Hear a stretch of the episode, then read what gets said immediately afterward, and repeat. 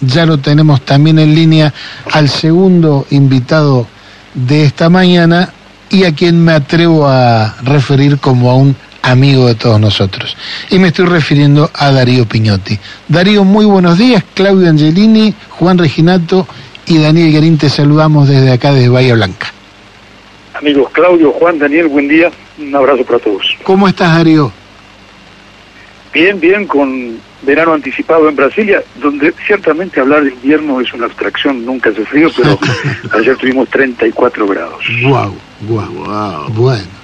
Eh, bueno, Darío, eh, queríamos eh, conversar contigo, naturalmente, con el disparador que constituye la entrada de Argentina en los BRICS, que un poco es el tema sobre el cual está girando todo nuestro programa de esta mañana.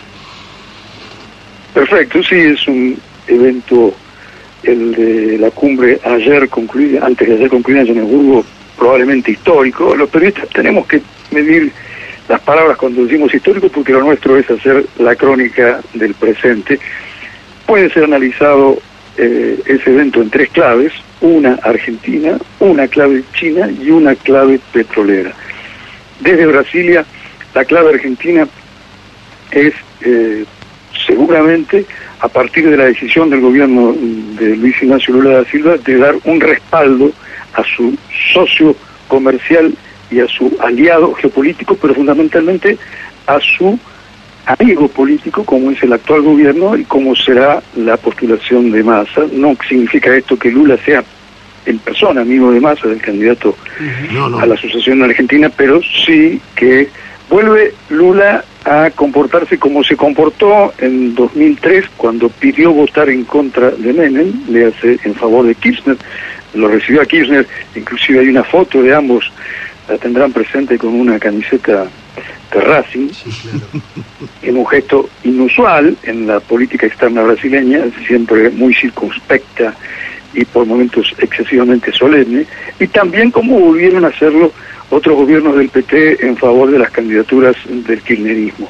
En este caso, nosotros podemos contarlo porque estuvimos hace dos semanas en un desayuno con el presidente, desayuno ofrecido a varios corresponsales, escuchamos las respuestas sobre el presidente, pero fundamentalmente los comentarios de sus asesores.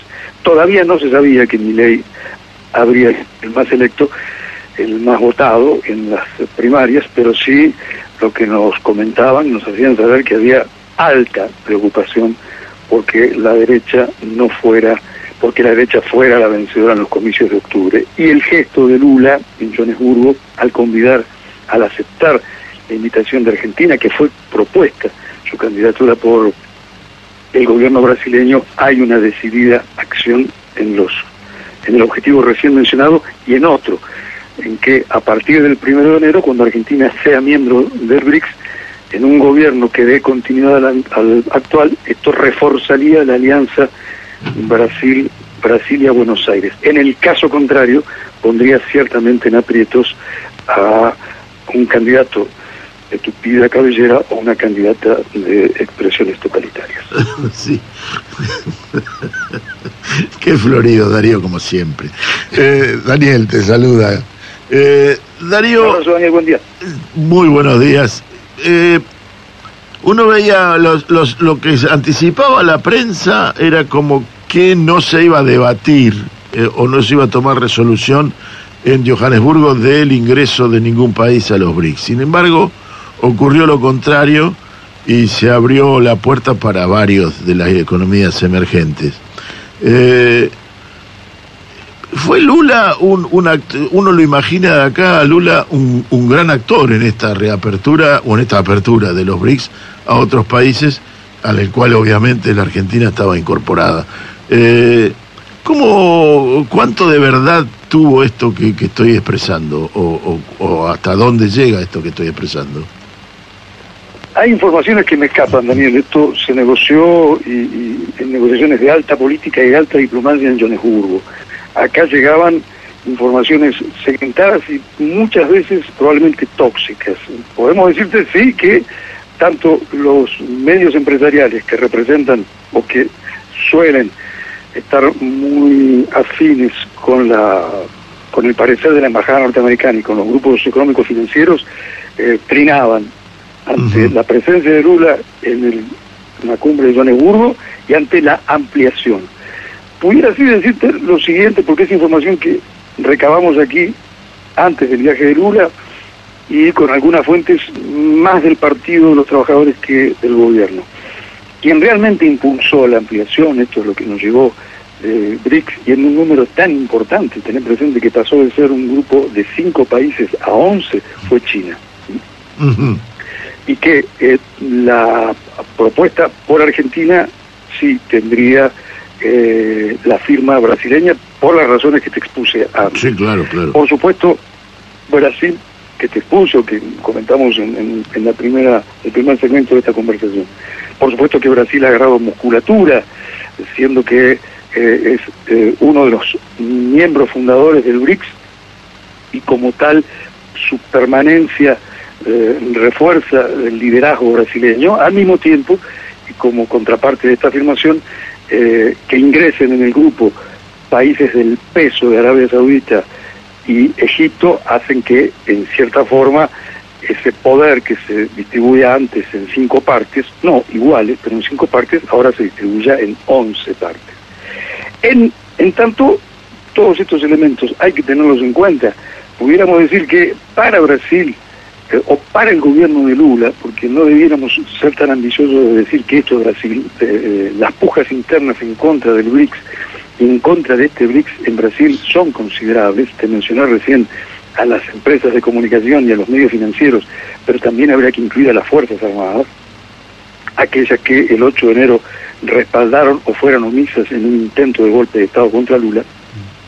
De manera que la decisión brasileña también es un gesto del presidente Lula hacia sus adversarios guion enemigos internos. Y antes, eh, habíamos mencionado que se puede leer esta decisión brasileña en clave argentina, pero también en clave petrolera y también en clave china. Empecemos por clave china. Lula acaba de cumplir poco más de medio año en el gobierno. De ese medio año pasó seis días próximo o junto al presidente chino Xi Jinping.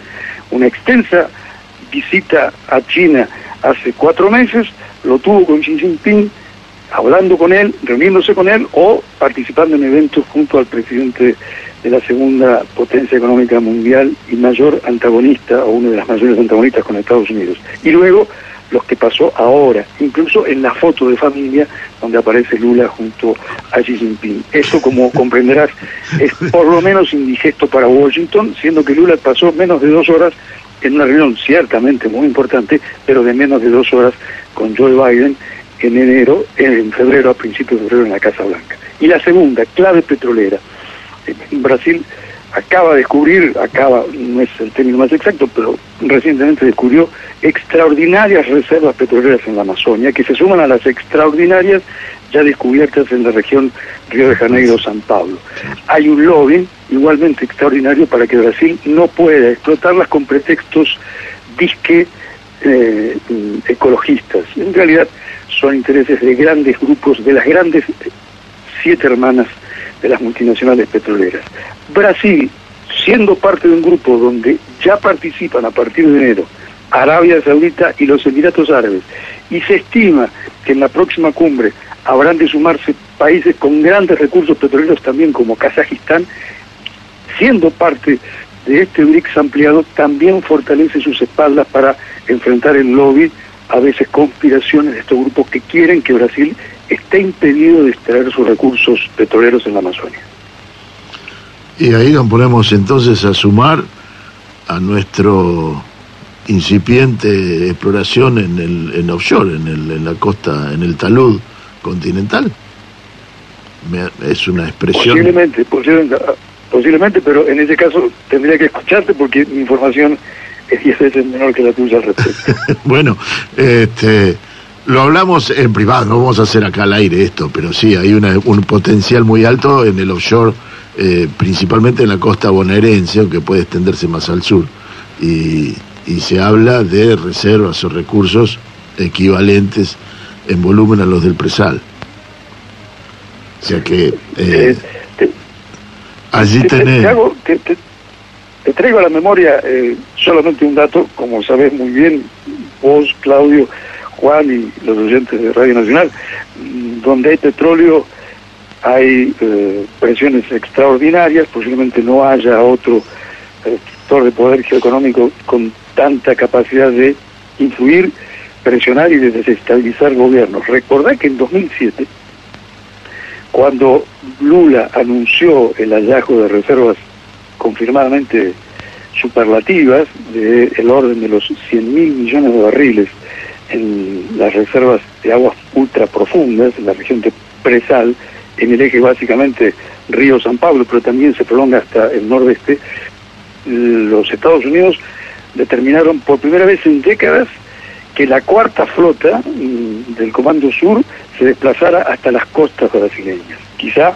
aquí ya estamos hablando, a partir de lo que vos me contás, el próximo desplazamiento llegue más al sur. Hola Darío, Juan te saluda. Por acá, este, por acá no, no, no han mandado la flota, por acá primero mandaron a Greenpeace. ¿sí? Este... A, veces, a, veces, a, veces, es una avanzada de la flota. Totalmente, totalmente. Eh, Darío, entonces podríamos decir, redondeando esta idea, que los BRICS ya no solo se oponen o se opondrían a una hegemonía de estados, sino también a una hegemonía de corporaciones. ¿Es, correcto interpretarlo así?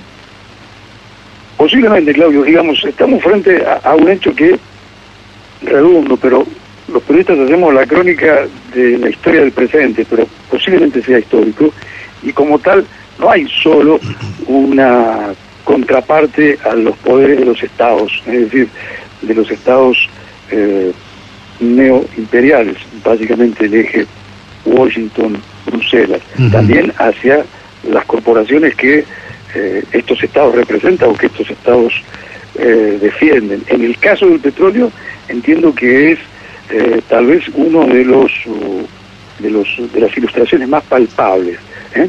y claro sin olvidar que todo acontece como lo repitió Lula más de una vez en un contexto en el que palabras de Lula este grupo el grupo de los BRICS ampliado ahora con 11 miembros es mm, tanto o más importante o por lo menos un interlocutor que puede hablar cara a cara con el grupo de los siete, lo dijo Lula, y que puede hablar en favor de la paz, algo muy sensible para Lula, como sabes, muy cuestionado por Washington y por Bruselas debido a su posición en defensa de la paz en el conflicto Ucrania-Rusia, y un Lula que, todo indica, el año que viene habrá de viajar a Rusia porque será en Rusia, con Vladimir Putin como anfitrión, la próxima cumbre de los BRICS.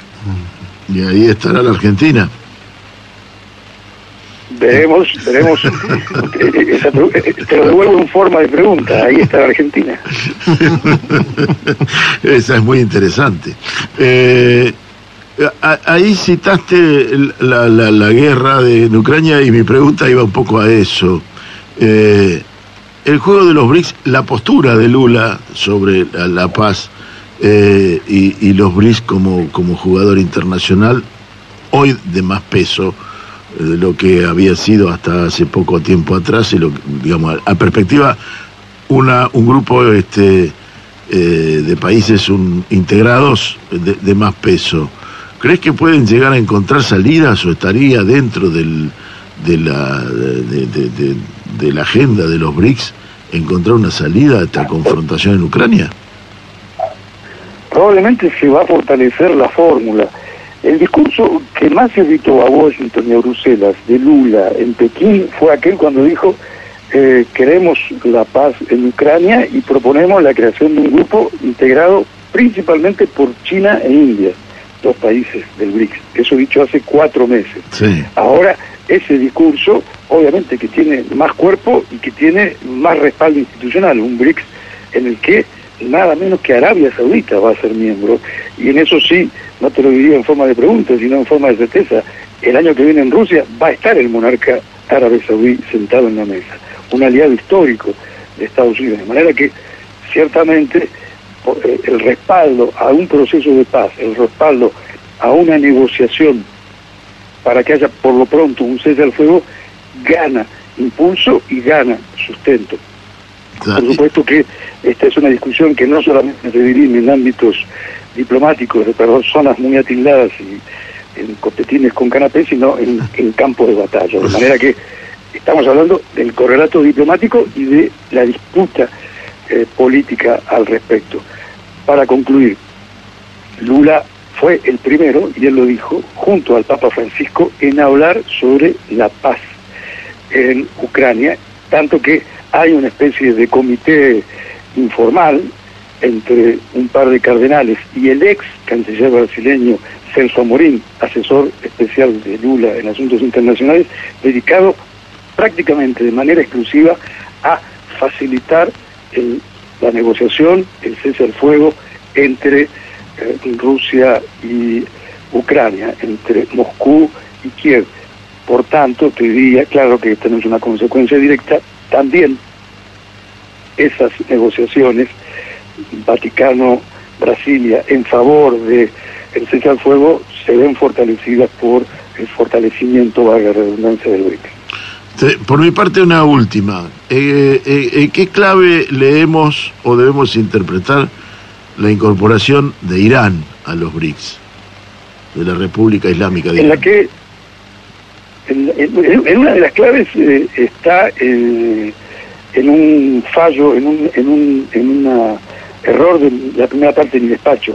Esa es la otra de las potencias energéticas que ingresan al acuerdo. Irán es el mayor exportador del mundo de gas y si no es el mayor, es el segundo o el tercero, con el mayor exportador de petróleo del mundo que es Arabia Saudita y con la futura, no segura, pero probable incorporación de Venezuela que detenta los mayores volúmenes de reservas petroleras del mundo, aunque no sean todas ellas de petróleo de alta calidad. Esa es una de las claves. La otra, eh, y aquí tomo de prestado eh, el parecer de aquellos que sí estudian la historia geopolítica y eh, tienen pronunciamientos más fundados que los nuestros al respecto, es el resultado también de la distensión entre Arabia Saudita e Irán de los últimos meses. Tener presente que China después y Rusia primero facilitaron este deshielo entre dos enemigos irreconciliables como Arabia Saudita e Irán. Otro disgusto para Joe Biden y otro motivo de celebración para Xi Jinping. Por último, aunque esto no sea definitivo, si hay eh, algo que fue premiado en esta cumbre de los BRICS es la paciente y meticulosa política externa china que luego del encuentro histórico de fines del año pasado entre Putin y Xi Jinping habría tenido, no sé si como prioridades, pero como uno de sus capítulos importantes, esto de fortalecer el eje Moscú-Pekín junto a países del sur. Un eje, Moscú-Pekín, que no siempre fue eh, amable y simpático. Recordemos las tensiones entre Pekín y Moscú durante los años de la Guerra Fría Sí. y recordemos también el largo aliento de eh, los países del sur, ahora llamados del sur global, pero que también pudieran ser llamados del tercer mundo, que vienen desde hace siete décadas. Es decir, la cumbre de Johannesburgo tal vez deba ser recordada en una secuencia hist- histórica que empieza en Bandung, ¿eh? Indonesia, eh, a fines de los años 50, sigue en la India, sigue por Argelia en los años 70 y llega hasta el presente. Por tanto, estamos hablando de largos pasos históricos que tal vez esta semana que acaba de concluir hayan tenido un avance considerable. Esta, la tercera posición. Me lo- Eh, Tercera posición en algunos casos, no todos los miembros, no todos los miembros No, ciertamente, de, este grupo, ni actualmente ni históricamente. Tener presente, Daniel, que en la cumbre de Argelia, uno de los personajes de los años 73, uno de los personajes salientes, y no más, era Fidel Castro, que no defendía la tercera posición. Es cierto, es cierto. Bueno, Darío, así Darío. que para resumir podríamos decir que esta ya no es una alianza estratégica, es una alianza energética, porque todos los países en definitiva producen forma de energía. Posiblemente, posiblemente. Que sea estratégica depende cómo se ensamblen actores que eh, mm, no tienen las mismas posiciones hacia sus políticas internas. Claro. Egipto es una dictadura, Arabia Saudita también. Pero como sabes, en política externa lo que mm, la preeminencia se la llevan los intereses nacionales. Correcto. De manera que si a Washington poco le importó la dictadura árabe saudí para conspirar contra Irán y para conspirar contra Palestina, tampoco le debe importar mucho a Brasil que Arabia Saudita sigue siendo una dictadura y que Egipto también. Totalmente. Bueno, Darío, te agradecemos en el alma este rato, ha sido muy esclarecedor y como siempre aportás una visión que uno por ahí eh, está rengo, ¿no? No la tiene. Así que muchísimas gracias. Muchas gracias por convidarme, un abrazo y hasta pronto. Un fuerte abrazo, Darío. Chau, gracias. Darío, un abrazo. Era Darío Piñotti.